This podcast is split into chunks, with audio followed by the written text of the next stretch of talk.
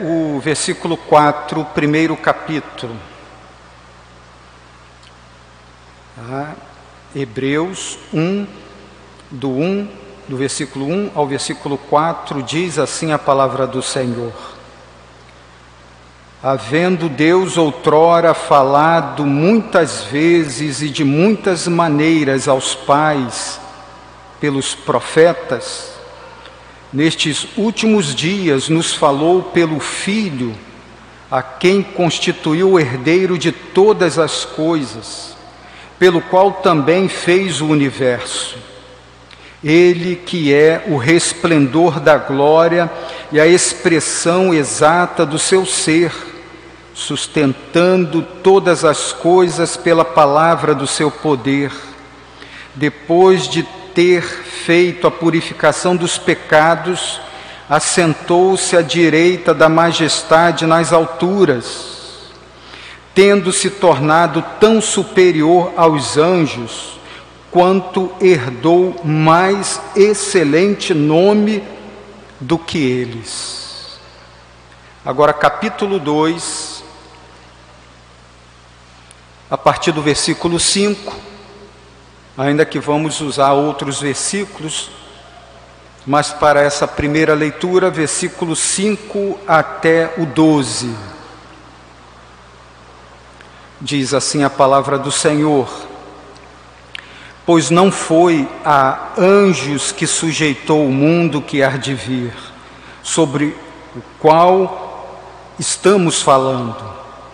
Antes, alguém em certo lugar deu pleno testemunho, dizendo: Que é o homem que dele te lembres, ou o filho do homem que o visites? Fizeste-o por um pouco menor que os anjos, de glória e de honra o coroaste, e o constituíste sobre as obras das tuas mãos. Todas as coisas sujeitaste debaixo dos seus pés. Ora, desde que lhe sujeitou todas as coisas, nada deixou fora do seu domínio. Agora, porém, ainda não vemos todas as coisas a ele sujeitas. Vemos, todavia, aquele que, por um pouco, tendo sido feito menor que os anjos, Jesus, por causa do sofrimento da morte, foi coroado de glória e de honra, para que pela graça de Deus provasse a morte por todo homem.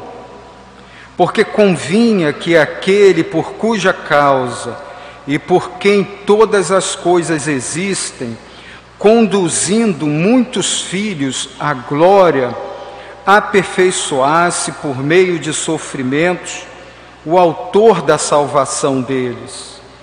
Pois tanto o que santifica como os que são santificados, todos vêm de um só.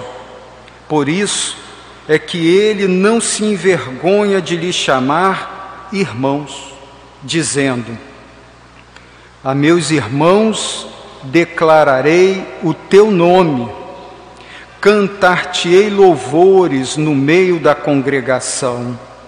Amém. A princípio, somente até aqui, texto para a edificação da igreja. No último domingo que eu preguei, faz 15 dias, pregamos em Marcos capítulo 9 e o tema colocado foi caminhando, é, é, é, caminhando no aprendizado com Jesus. Não sei se os irmãos lembram. É, texto do último sermão, caminhando no aprendizado com Jesus. O texto fala de uma caminhada, Jesus está com seus discípulos, capítulo 9. Só para lembrar, o bloco de leitura a partir do versículo 33. Né? uh, nós iniciamos a partir do versículo 30 e demos um foco no, a partir do 33. É, e nessa caminhada com Jesus há aprendizado. É, todos nós que uma vez fomos alcançados por Cristo Jesus, fomos colocados numa caminhada. E nessa caminhada vamos aprendendo. E aí nós vemos que naquela experiência dos discípulos, o aprendizado daquele momento era que no reino de Deus, para ser maior, é preciso servir. Só para refrescar a memória, né? Nessa caminhada, nós, o, o texto fala que os discípulos não estavam entendendo, mas não queriam perguntar. Em vez de perguntar a Jesus, eles começaram a conversar entre eles. E a conversa entre eles era a respeito de quem seria o maior no reino de Deus. E aí nós então compreendemos nessa caminhada que muitas das vezes nós temos dificuldade de falar com Deus, de perguntar a Deus, porque muitas das nossas perguntas expõem o nosso coração, quem nós somos, o que dirige a nossa vida, quais são os nossos intentos, quais são as nossas vontades. E no caso ali de Marcos 9, é, eles não queriam perguntar o que, o que tinha no coração dele é esse desejo de ser o melhor, de ser o maior, de ter privilégios. E Jesus então pergunta a eles né, o que, que eles estavam conversando no caminho. E eles ficaram calados, não responderam. É, trabalhamos isso também, né, que muitas das vezes nós pensamos que só porque nós não confessamos os nossos pecados, Deus não sabe. Deus tudo sabe. Deus sabe de todas as coisas, nada fica escondido, né? De Deus, nada fica escondido. Podemos esconder do, nosso próximo, da nossa mãe, né? dos filhos, do cônjuge, mas de Deus nada se esconde. Então Jesus foi e revelou o que eles estavam conversando. E pegou uma criança e né, depois de ter falado né, que aquele que quer ser maior que sirva, e pegou a criança, botou no, no colo numa expressão de acolhimento, e nós então nos dirigimos, eh, nós fizemos a aplicação né, de, de é, tá, temos que servir, mas a quem nós vamos servir? Vamos servir aquele que tem algo a nos dar em troca? Né? Os nossos serviços ao outro é sempre interessado em alguma coisa? É, e o que, que Jesus ensina? Não, temos que servir, acolher o outro, como essas pessoas que são indefesas, que não tem nada para dar em troca, como uma criança. É, coração humilde, puro. É, então, um aprendizado muito interessante de como servir. Hoje, nós já vamos olhar para o serviço daquele que nos chama para servir. Vamos olhar o exemplo que ele deixa para nós, vamos dar uma olhada aqui em Hebreus, né, em Hebreus que tem um tom de apontar sempre para o Cristo que é superior a todas as coisas superior aos anjos, superior à lei, superior aos profetas, superior aos sacerdotes Jesus Cristo é superior. Mas a este que é superior, ele serviu. E que grande exemplo. Porque aí a gente percebe esse apontar para uma humildade fantástica, bela, maravilhosa, que deve nos chamar a atenção de, de, como modelo. Né? Então você é, se abaixar um pouquinho para pegar uma criança no colo, é, como nós falamos no, no último domingo que eu preguei, a criança lá é o termo da criança bem pequenininha, né? e a figura da humildade é você se curvar, você se abaixar, você pegar no colo, É, então, um aprendizado importante para nós cristãos. E nesta noite maravilhosa, dia do Senhor, em que nós participamos de mais um deste domingo de oportunidade de crescimento na vida, crescimento na santificação. É, como nós falamos aqui, Hebreus, ele vai sempre trabalhar, apresentar o Cristo que é superior. É, Hebreus é uma epístola que não tem autor. É, os autores que a história apresentou, especulações que não permaneceram, não foram, não conseguiram se sustentar. Uns falavam Paulo, outros falavam Barnabé, até uma mulher Priscila. É, mas não se sustentou. E a gente vai percebendo então que o foco de Hebreus é que não olhe para quem escreveu, não olhe para homens, olhe para a palavra de Deus como palavra de Deus. E assim nós devemos olhar para esta palavra de Deus com todo temor toda responsabilidade. É palavra de Deus, é palavra do nosso Pai eterno, muito interessante. E nós vamos ver que Hebreus ele faz citações dos textos do Antigo Testamento, e ele também não coloca quem falou, o autor, é o que foi instrumento de Deus. É, se você a nossa leitura aqui logo já vai nos dizer, né? O versículo, capítulo 2, versículo 6. Antes alguém em certo lugar deu pleno testemunho, né? Isso aqui é o, o salmo que nós lemos aqui, o primeiro salmo. Qual foi o primeiro salmo lido hoje? Oito. É, salmo de Davi, mas não citou o nome, aí você pensa, poxa, caiu no esquecimento? Não os outros ele não vai falar, versículo, capítulo 3, versículo 7. Assim, pois, como diz o Espírito Santo, hoje se ouvirdes a voz, ele não vai falar se é salmo de Davi, se é uma citação de Isaías. Né? Ele quer que os leitores venham focar em Deus. Ele é o mais importante o que deve ser reverenciado, o que deve ser adorado, o que deve ser cultuado, o que deve ser servido. É a Ele, tão somente a Ele, que devemos nos prostrar e estamos aqui tão somente por causa dele. Aqui atendendo a convocação santa para cultuar, e o cultuar no Antigo Testamento significa servir, significa adorar, então nos colocamos a servir porque Ele nos serviu primeiro. Olha que maravilhoso. E nós vamos ver isso no texto de hoje. É. Então, fantástico olhar para é, é, é, esse texto de Hebreus e ele nos adverte, nos chama a atenção, não foi lido porque é os quatro primeiros versículos do capítulo 2.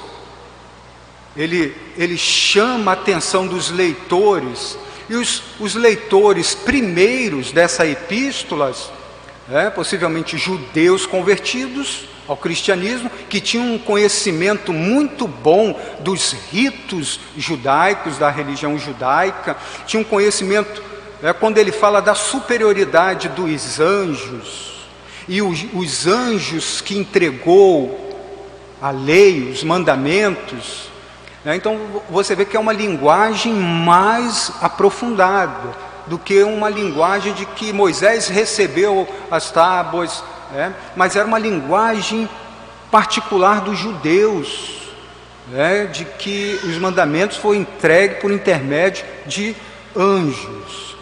Né? Aí o, o autor aqui, né? Que ele quer que entendamos, vamos entender, é Deus que nos escreveu, nos chama a atenção, olha, Jesus Cristo é superior a anjos. E se anjos foi que entregou os mandamentos no Antigo Testamento, e aqueles que desobedeceram foram punidos, quanto mais devemos atentar para aquilo que nos entregou Jesus Cristo. É, a palavra revelada em Cristo. Então, um chamado a prestar atenção é, a, a nos debruçar com obediência e com reverência e temor.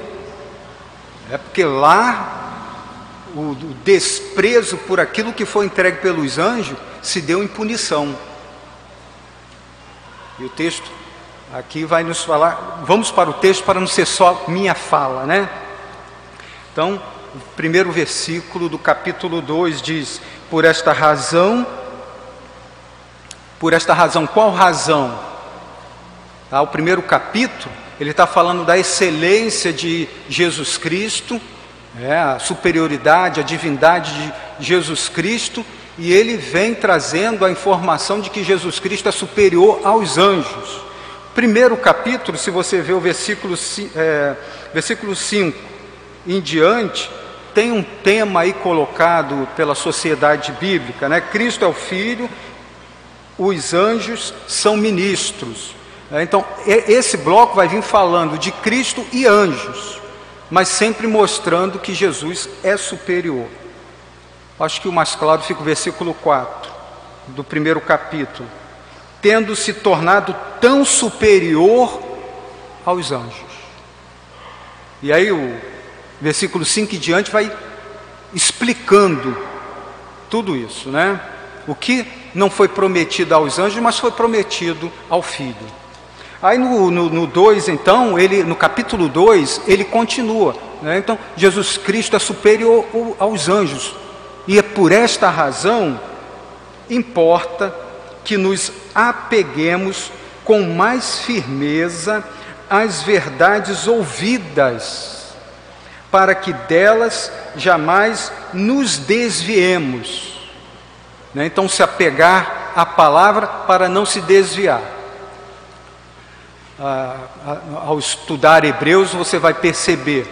Né? Hebreus foi escrito, o teto máximo de tempo aí foi é, inferior a 70. Tá? Depois de Cristo, é, antes de 70, alguns vão falar 69, 68, o tempo que foi escrito. Tá?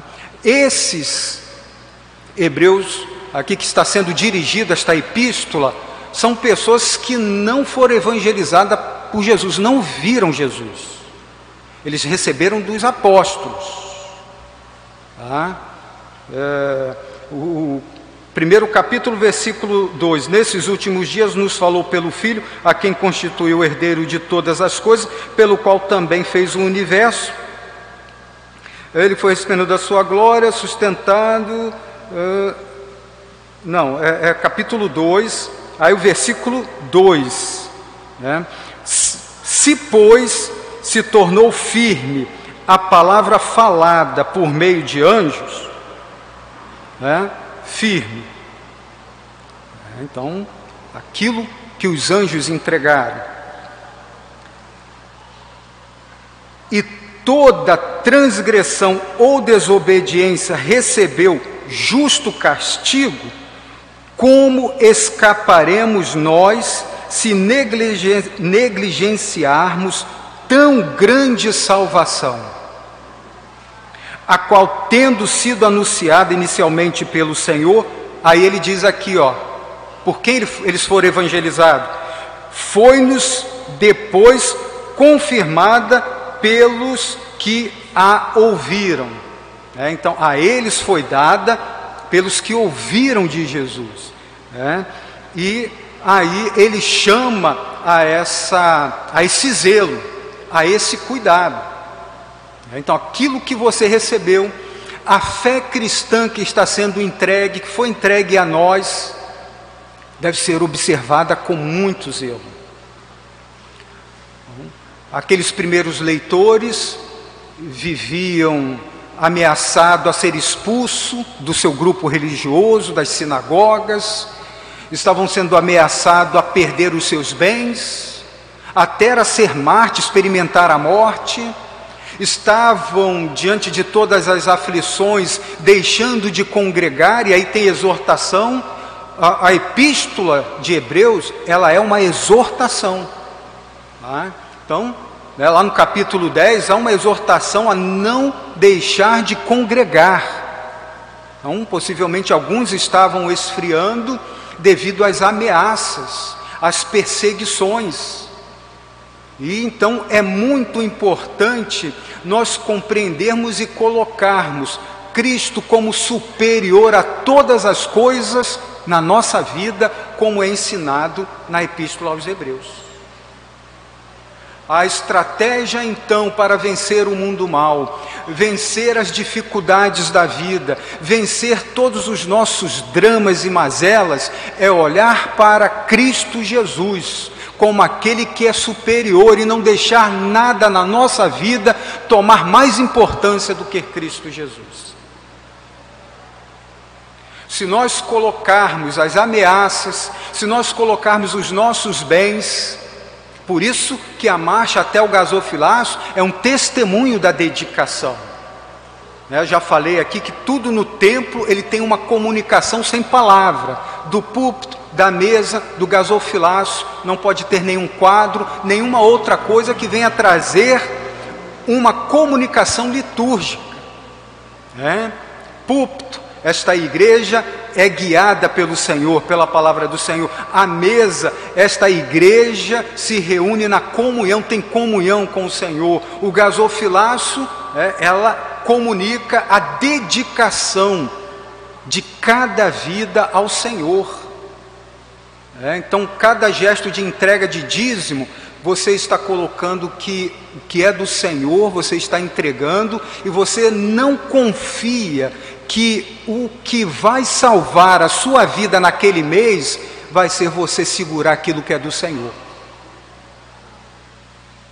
É? Então, é uma vida totalmente dedicada. Tem um significado espiritual importante quando você sai do seu lugar e marcha até o gasofilaço.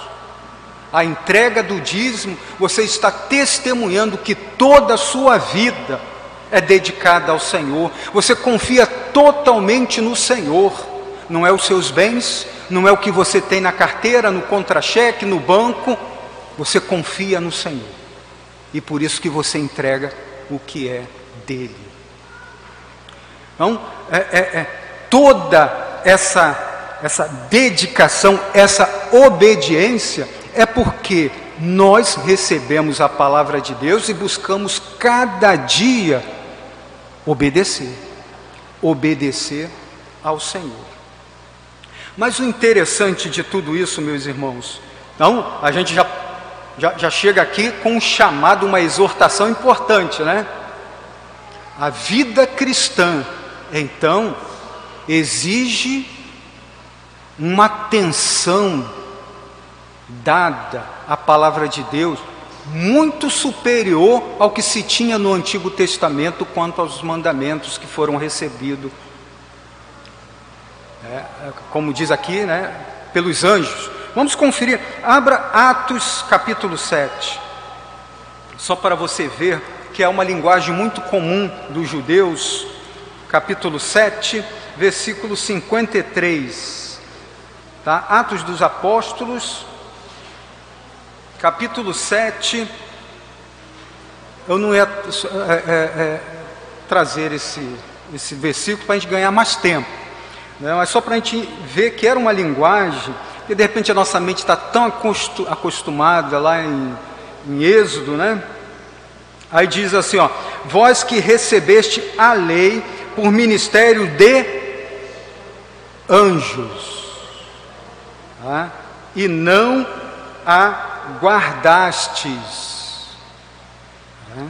Então, anjos entregou a Moisés ali, né, servindo, é, é, ministrando, né? ministrar é servir.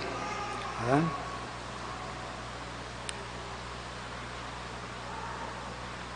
E aí, então, vamos agora olhar com mais zelo essa palavra de Deus para nós, e isso só nos chama é, a, a, a observar com com mais cuidado e viver. Né? Não é só ter aquela postura contemplativa, né? como os estudantes fazem, ler livros, os livros escolares se preparam para a prova, né? faz a prova. Né? Não, a Bíblia não é assim. A Bíblia é ler, entender e viver. É? Porque você ler, entender e não viver é desobediência. É o que nós ouvimos lá em Atos 7,53. Receberam dos anjos, mas desobedeceram. Por que desobedeceram? Porque não colocaram em prática e nem podiam, né? pela fraqueza. É... Agora, veja que interessante. Né? Nosso, nós vamos buscar apresentar aqui uma resposta a uma pergunta que não está no texto que não está no texto, mas nos leva a enxergar essa pergunta, a entender essa pergunta. É. O versículo 5, quando ele diz assim, capítulo 2 de Hebreus, versículo 5 diz assim: Pois não foi a anjos que sujeitou o mundo que há de vir, sobre qual estamos falando. Antes, alguém em certo lugar, a ele vai trazer o Salmo 8, o Salmo de Davi. Então, ele vem trazer aqui uma resposta que possivelmente aconteceu a pergunta que não não era algo que não cabia na mente desses cristãos, os primeiros leitores dessa epístola. É porque está falando, olha, Jesus é superior a todas as coisas. Jesus é superior à lei, superior aos sacerdotes, superior a Melquisedeque, superior aos profetas, é superior, é superior aos anjos. Aí, opa, peraí, aos anjos? Não tem como. É, possivelmente alguém parou ali, não tem como. Porque você está falando, este que foi pendurado na cruz, morreu, foi açoitado, xingado, ser superior a anjos? Se a gente vê anjos no Antigo Testamento instalando Deus e matando multidões de exércitos inimigos, é? Como é que tu vai entender uma coisa dessa? Poderia ser superior a anjos se viesse naquele romantismo do Messias esperado pelos judeus. Messias poderoso, guerreador, libertador do Império Romano, é, trazendo a purificação a todos radicalmente. Mas não, esse Messias que vocês estão pregando é um Messias fraco, é um Messias que morreu. E outra coisa, não, não, não cabe na nossa cabeça Jesus Cristo ser superior a anjos. Anjos são espirituais, o homem é físico, carne e osso. Os anjos foram feitos espiritual, espiritualmente. O ser humano foi feito do pó da terra. São inferiores. Então, esse Deus que você está nos apresentando é um Deus inferior a anjo, porque ele se fez homem. Anjos no Antigo Testamento, quando eles se transformavam em homens, eles não assumiam a humanidade de homens, eles não nasceram de mulher, era uma transformação temporária, rápida, não eram seres humanos, eram anjos na forma de homem. Jesus Cristo não é 100% Deus, 100% homem. Nasceu entre nós, nasceu de mulher. Então, como né, entrar na cabeça? E aí, ele então vai apresentar uma, um, vai, né, dar uma explicação aqui que vai denunciar algo maravilhoso. A explicação de Hebreus, ele vai denunciar aqui uh, o projeto de Deus para o ser humano na criação e que foi restringida e que Jesus Cristo estava servindo aos eleitos para restaurar esse destino estabelecido por Deus. É muito interessante observarmos aqui, principalmente nos nossos dias, em que muita gente entra em crise, entra em depressão, entra em crise existencial, não sabe para onde ir, não sabe de onde veio, não sabe para que serve. Pessoas tentando a sorte em vários lugares, achando a, a, a felicidade em coisas, riquezas, casamento, bens. Pessoas que não sossegam e chegam a cada dia às portas da depressão por causa dos embates, das frustrações. A cada ano vira o alvo para um lado de possibilidade que pode ser realizado e que vai sim de fato trazer felicidade. A cada ano a gente vê isso e final de ano ou meio do ano já há uma frustração. E a soma de frustrações desemboca numa depressão. Quantos não, eu já estou perto de terminar a faculdade, mas eu percebi que isso não me deixa feliz e eu vou partir para uma outra aventura. Depois passa cinco anos, vem tanta soma de frustrações e vem mais o peso do arrependimento, porque deixou, quem sabe, empregos, faculdades no meio do caminho. Deus tem um destino para os seus, tem um destino para os homens. Foi restringido pelo pecado, mas restaurado por Cristo Jesus. E é isso que Hebreus vai tratar aqui.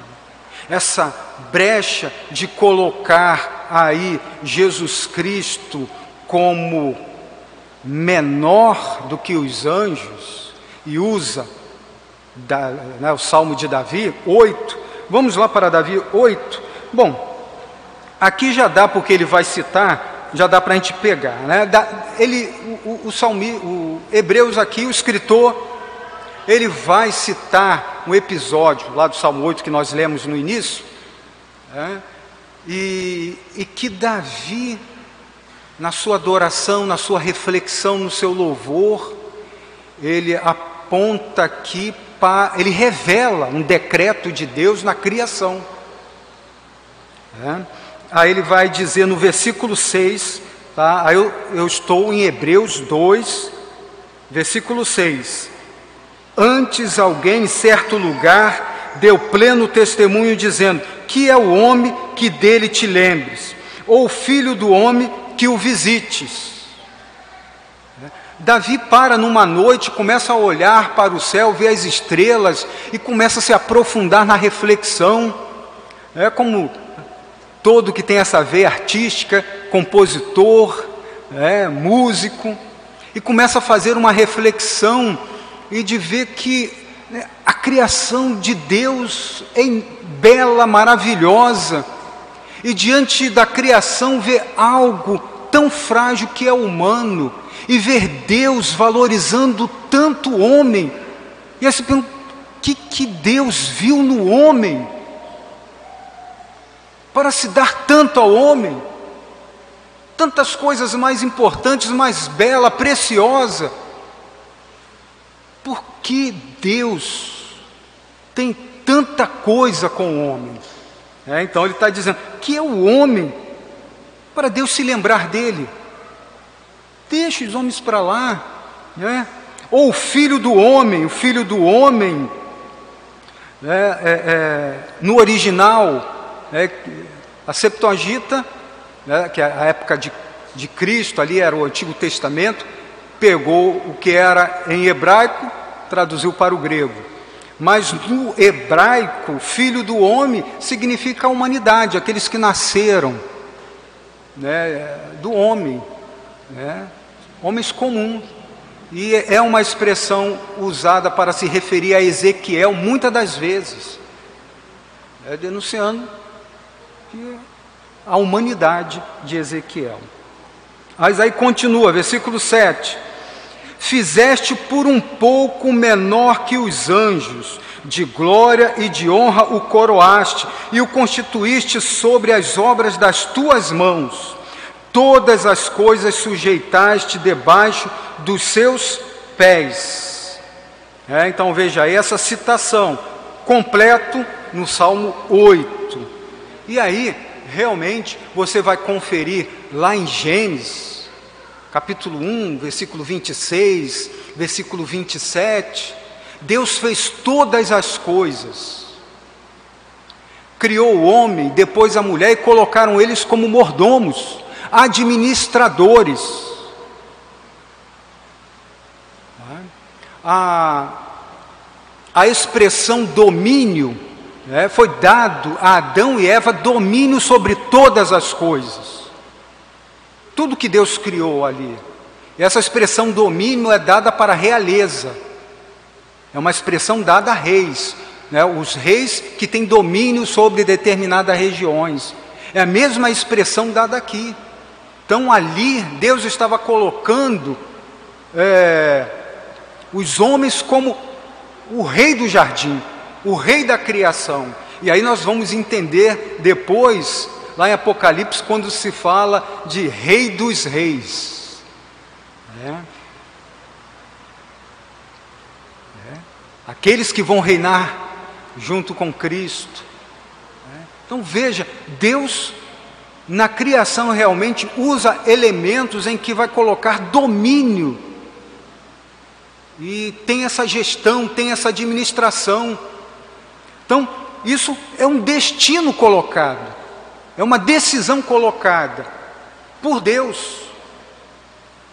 É, é, domínio sobre todas as coisas, administrar todas as coisas que foram criadas. É bem diferente de hoje. Hoje o que se é pregado é que a natureza deve administrar os humanos, os seres humanos, né? E é, tem até é, é, é, estudos aí que, se for possível, deixa o homem padecer, sofrer. Mas projeto de Deus não. Era o homem dominar todas as coisas. Esse é o projeto inicial para a criação. E isso é muito agradável, né? Eu, eu gosto, né? Uma das minhas terapias ocupacionais é plantar. Né? Eu gosto de frutíferas. É, meu jardim, eu, lá eu gosto de frutas no vaso. E esta semana eu peguei lá o moranguinho, tirei uma foto, botei no Instagram. É surpreendente as curtidas né? muitas curtidas. Pessoal do exterior curtindo, né? Eu botei lá um moranguinho, depois botei a siriguela, dando flores, né?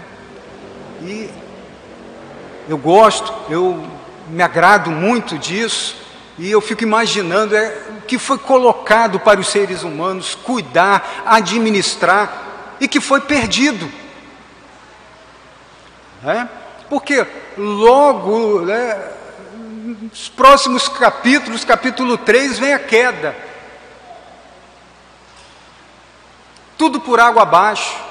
E aqueles então que foram colocados para dominar se transformaram em dominados. Aquilo que tinha toda a criação para lhe servir, agora se tornaram servos. Apóstolo Paulo fala né, de quando acontece a nossa libertação, ele vai dizer que antes éramos servos da potestade do ar. E assim está a humanidade.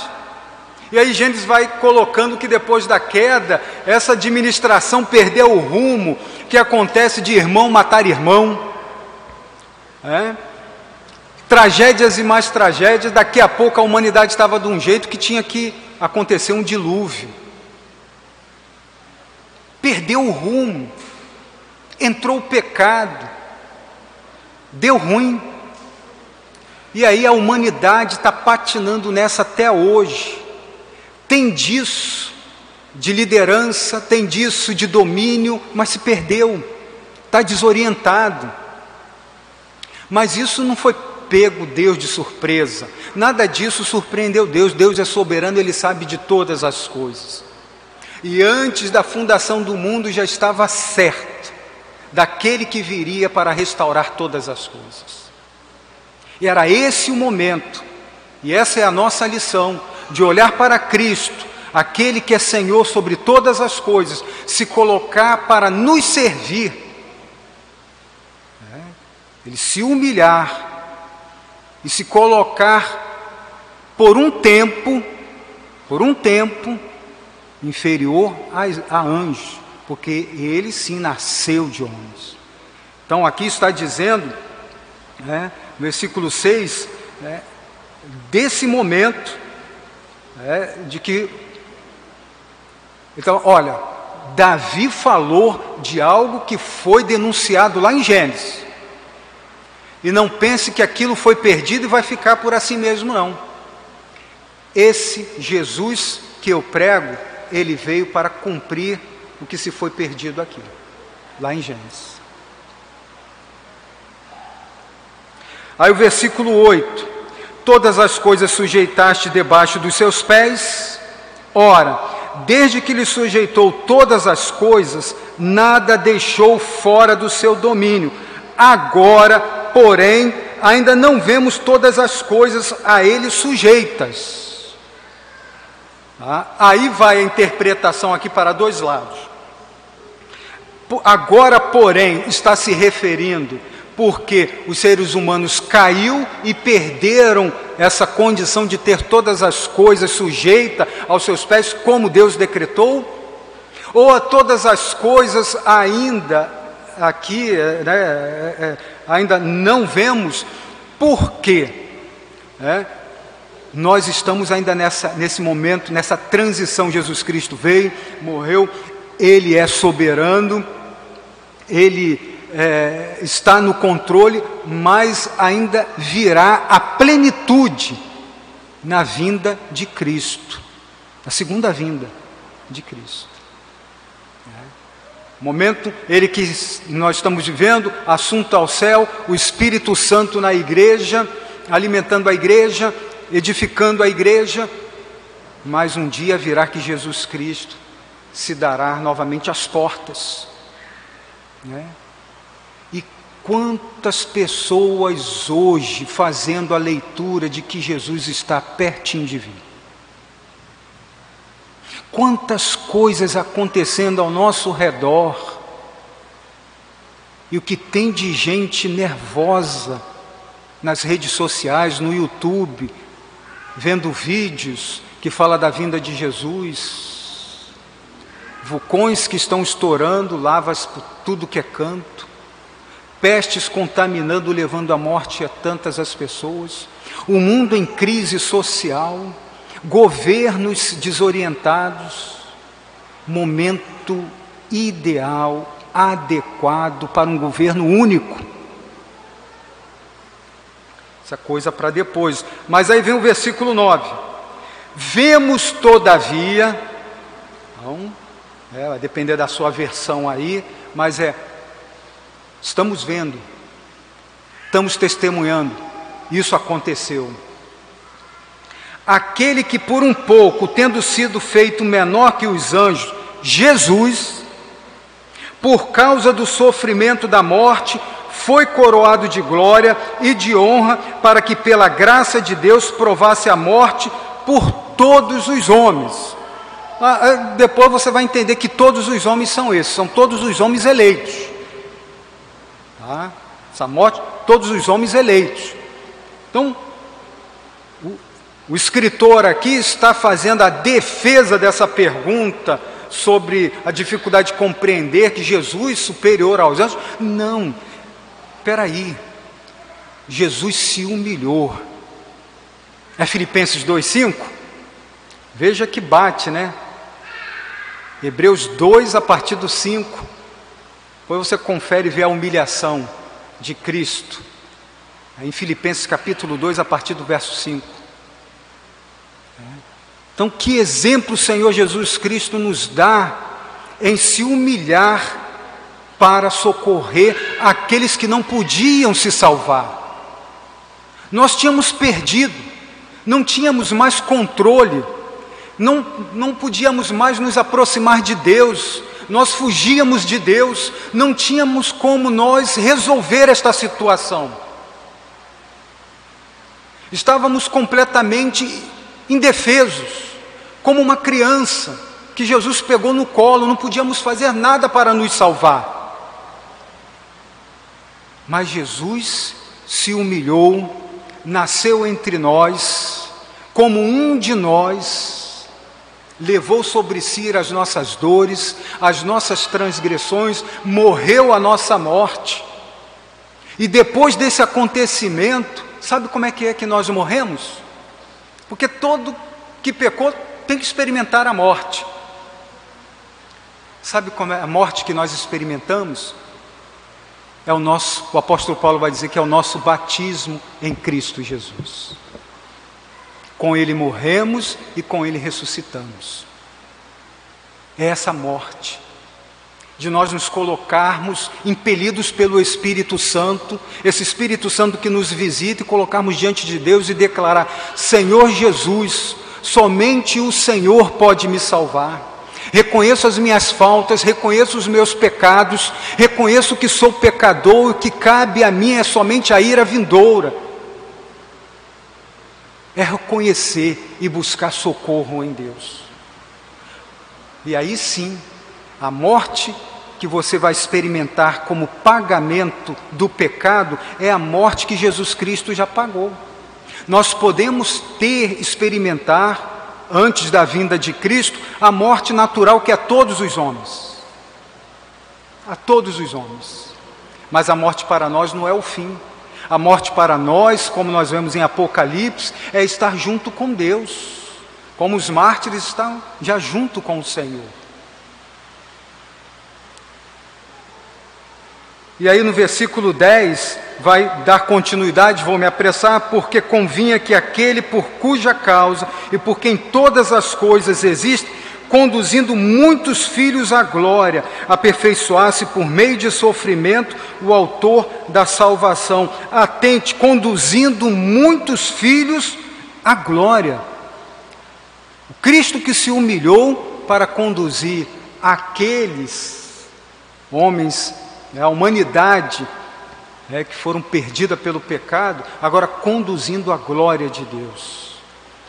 Aqui é a brecha da restauração daquilo que Deus nos colocou lá em Gênesis, mas que será, terá a sua plenitude na volta de Jesus Cristo. E vamos estar louvando a Deus com o hino 106, Fonte Carmesim. Versículo 9: Entoava um novo cântico, dizendo: Digno és de tomar o livro e de abrir-lhe os selos, porque foste morto e com teu sangue compraste para Deus os que procedem de toda tribo, língua, povo e nação, e para o nosso Deus os constituíste reino e sacerdotes, e reinarão sobre a terra. Será restaurado aquele destino que Deus colocou. Ninguém frustra o que Deus colocou para os seus filhos. Ninguém frustra o plano de Deus. Nada saiu do controle de Deus, Ele é soberano. Nem mesmo o pecado, ali Adão e Eva, nada fugiu ao controle de Deus. Os decretos permissivos e por aí vai. Deus está no controle. E cada vida que quer ver o que Deus tem para você restaurado, isso você não vai conseguir nas realizações pessoais. Isso não vai conseguir em bens, somente em Cristo Jesus. Talvez você tenha fugido tanto de Cristo Jesus, e o sossego do seu coração, o equilíbrio que, tu, que o teu emocional tanto busca, tanto precisa, está tão pertinho. É Jesus, é Jesus. Que o Espírito Santo hoje venha fazer com que você se coloque de joelhos diante de Deus, clamando por esse Deus, clamando por Jesus. Vamos louvar a Deus.